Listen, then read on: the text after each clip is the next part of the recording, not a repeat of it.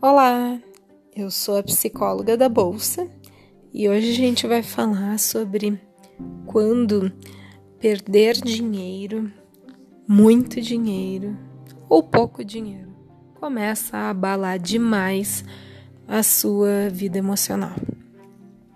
A ideia de hoje é a gente falar sobre uma situação mais extrema, mas que pode acontecer com qualquer um de nós que tenha uma uma quantia considerável de dinheiro na bolsa de valores. E aí não precisa ser uma quantia considerável para o outro. É aquilo que para nós já é um dinheiro importante o suficiente para nos fazer sofrer caso a gente venha a ter uma perda. Então, o que que acontece? Muitas vezes a gente não está preparado Normalmente a gente não está preparado para perder nada, nem ninguém na nossa vida. Mas a gente deveria, no caso da bolsa de valores, estar um pouco mais preparado do que o normal, porque é um risco real e a maioria de nós investe ou opera ciente desses riscos.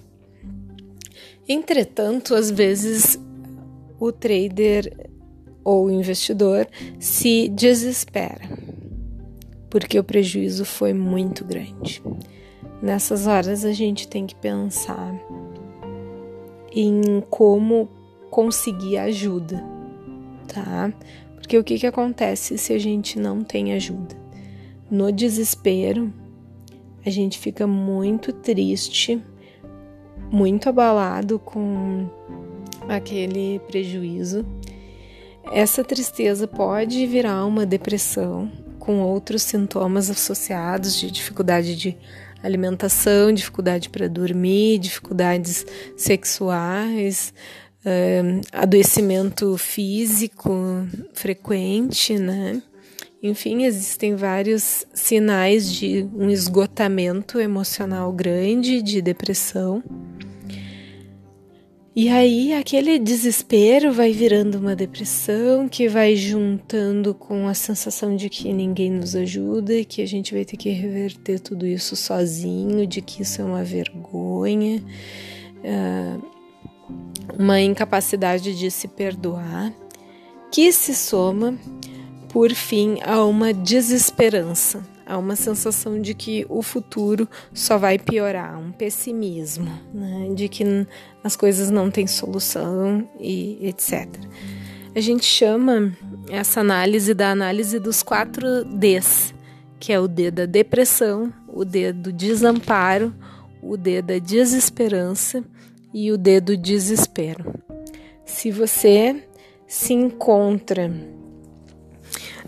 nos 4Ds ao mesmo tempo, é muito comum que passe na sua cabeça um pensamento de morte que a gente chama, que é, seria aquele pensamento assim, ah, queria ter uma doença terminal, queria que a minha vida acabasse logo, queria que Deus me levasse daqui. Esses, esses pensamentos de morte, numa situação mais extrema de uh, de não saber lidar com a perda financeira podem também uh, ir passando a se transformar em pensamentos de ideação suicida, de bom, se nada mais faz sentido, se isso aqui não faz sentido, eu vou planejar como acabar com a minha própria vida, como terminar com esse sofrimento e o o suicida normalmente ele não quer terminar com a sua vida em si, ele quer terminar com o seu sofrimento. Então ele não quer uh, imaginar que esse sofrimento vai se prolongar no seu futuro. E aí a gente precisa então uh, intervir o mais rápido possível, buscando ajuda profissional e ajuda familiar, da rede de apoio, da, dos amigos, dos vizinhos, de quem tiver à disposição. A gente precisa desse apoio nessa hora, porque o que, que acontece? Depois do pensamento de morte, depois da ideação suicida, vem normalmente o plano suicida, de a pessoa começar já a pesquisar métodos, a pensar em uma data, escrever uma carta.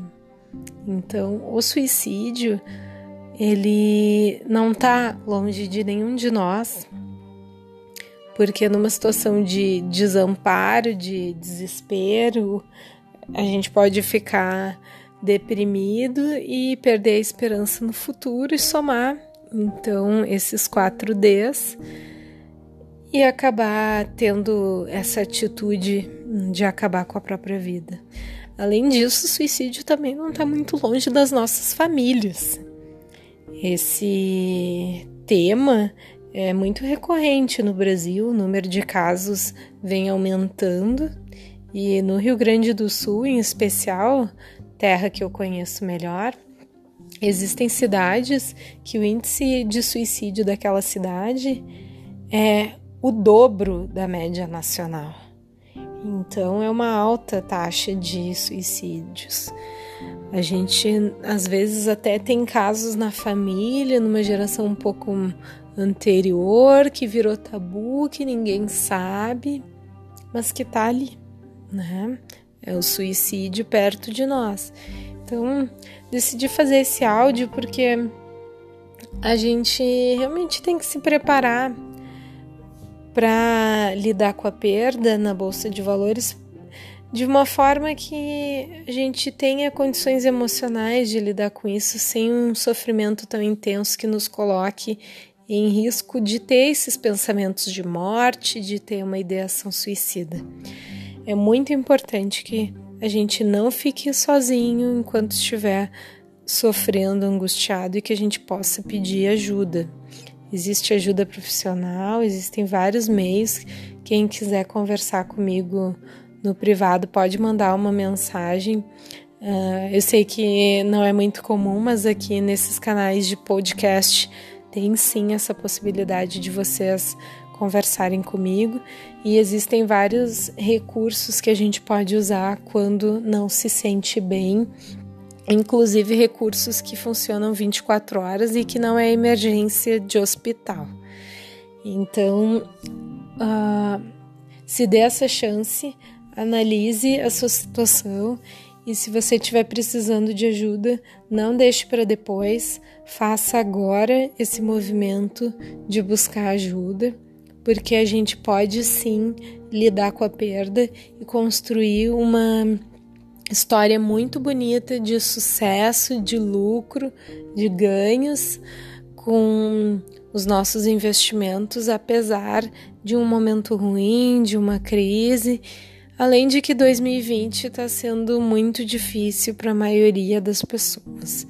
Então, a gente pode também se perdoar e acolher os nossos erros para que a gente assim consiga aprender com eles e evite repeti-los. Fico à disposição e aqui fica o meu alerta então para essas situações de maior desespero, para que a gente possa observar no outro e em nós mesmos o risco de suicídio. Fica aqui o meu alerta e até a próxima. Tchau, tchau.